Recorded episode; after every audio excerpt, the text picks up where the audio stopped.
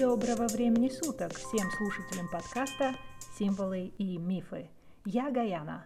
В сегодняшней передаче мы с вами поговорим о лабиринтах, простых и запутанных, которые можно увидеть во многих частях света – в Евразии, Австралии, Африке, Северной и Южной Америке.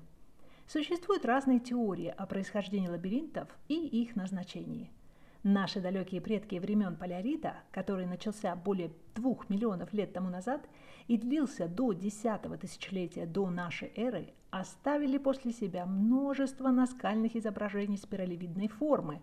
Может быть, это были первые рисунки лабиринтов или изображения каких-то небесных явлений.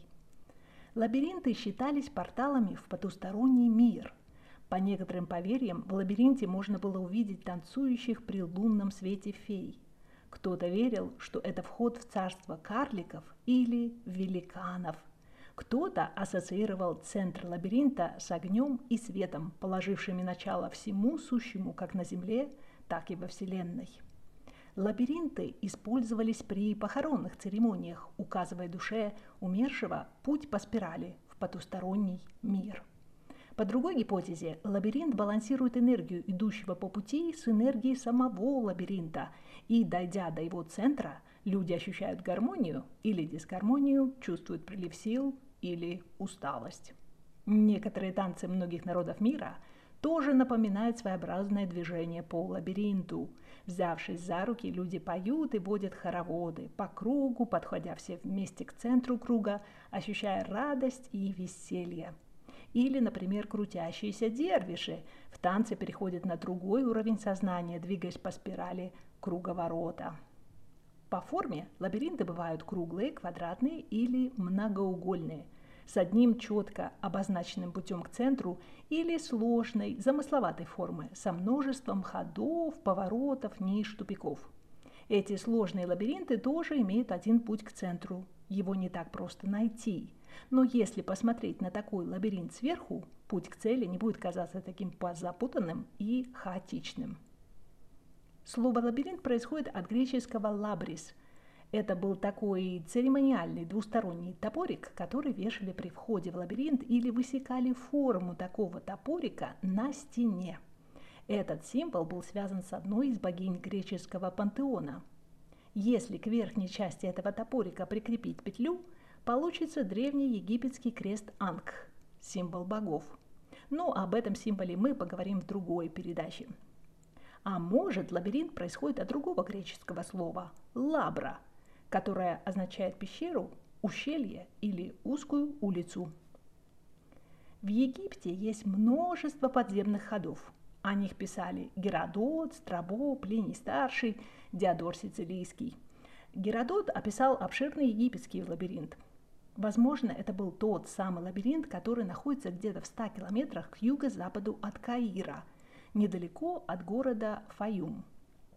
Это место в древние времена называлось городом крокодилов, где самых почитаемых из этих земноводных хоронили в подземной части лабиринта. Сам лабиринт был многоуровневый и состоял из 12 крытых дворов. В лабиринте было около 3000 комнат – Геродот описал надземную часть лабиринта как нечто колоссальное, неподвластное человеческому гению, с коридорами, статуями, арками, колоннами, дверями.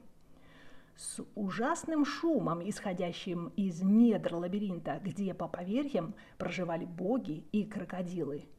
Были ли это мумифицированные крокодилы и боги, Геродот не уточнил. Да и не мог он этого знать, потому что подземная часть лабиринта была предназначена только для посвященных в мистерии верований того далекого времени. Так что любопытных туристов вроде Геродота туда не пускали. Современные исследователи считают, что этот лабиринт и близ находящаяся пирамида – вход в которую был через подземную часть лабиринта, были построены во время правления шестого фараона 12 династии Среднего царства Аменемхета III. По неофициальной версии, лабиринт намного древнее, но кто и когда его построил, неизвестно. Раскопки этого лабиринта не ведутся, все засыпано песком, и осадочные породы, скапливающиеся от близлежащего водного канала, продолжают разрушать стены этой древней постройки. Все надземные сооружения этого лабиринта давно исчезли. Сегодня можно увидеть лишь несколько разбросанных тут и там камней. Возможно, это все, что осталось от колонн надземных храмов. В наше время все большую популярность приобретает археология с космоса, то есть сканирование Земли со спутников для нахождения как надземных, так и подземных древних построек. Методом таких околоземных исследований и был подтвержден факт существования подземного комплекса величиной в 28 тысяч квадратных метров рядом с пирамидой недалеко от оазиса города Фаюм. Вообще сеть подземных ходов была обнаружена во многих частях Египта – было высказано предположение, что некоторые ходы соединены между собой, как современное метро. Всем известный Критский или Кносский лабиринт был построен изобретателем-инженером Дедалом, отцом Икаруса, который погиб, взлетев высоко-высоко к Солнцу, которое своим теплом растворило воск, держащий крылья, сконструированные для него Дедалом – так вот, лабиринт на острове Крит был, вероятно, построен по аналогии с египетским, только в намного меньшей пропорции. И нужен был этот лабиринт царю Миносу, чтобы заключить в него сына своей жены, получеловека, полубыка Минотавра.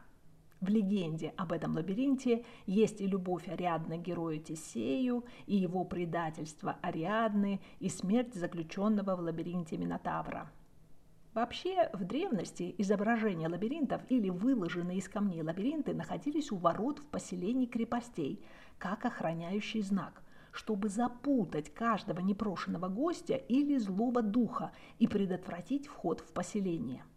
В Китае, например, считали, что злые духи могут летать только по прямой линии, поэтому люди строили вход в свои жилища в виде своеобразного лабиринта, чтобы уберечь себя и свой дом от навязчивых духов. В средние века многие христианские храмы возводились на месте языческих святилищ. Многие древние места имели лабиринты, выложенные из камней. Такие лабиринты считались пережитком прошлого и разрушались. Но со временем к лабиринтам снова появился интерес, и многие паломники из-за невозможности посетить далекий Иерусалим искали путь к Богу, идя по спирали лабиринта. В 90 километрах к юго-западу от Парижа находится Шардский собор с каменным лабиринтом на полу. Этот лабиринт состоит из 11 концентрических кругов с длиной пути в 260 метров. Внешний круг лабиринта освещен светом мерцающих лампад, озаряя один путь, возможно, ведущий к просветлению, пониманию и освобождению от множества ненужных мыслей. Что бы мы ни искали на пути лабиринта, в каком бы направлении мы ни шли, каждый из нас выбирает свой лабиринт, простой или сложный. Кто-то сражается с минотаврами, как извне, так и внутри себя. Кто-то их обходит стороной. И эта удивительная жизнь на планете Земля продолжает свой ход во времени и пространстве, по спирали нашей галактики, в огромном лабиринте Вселенной, в кажущейся нам вечности.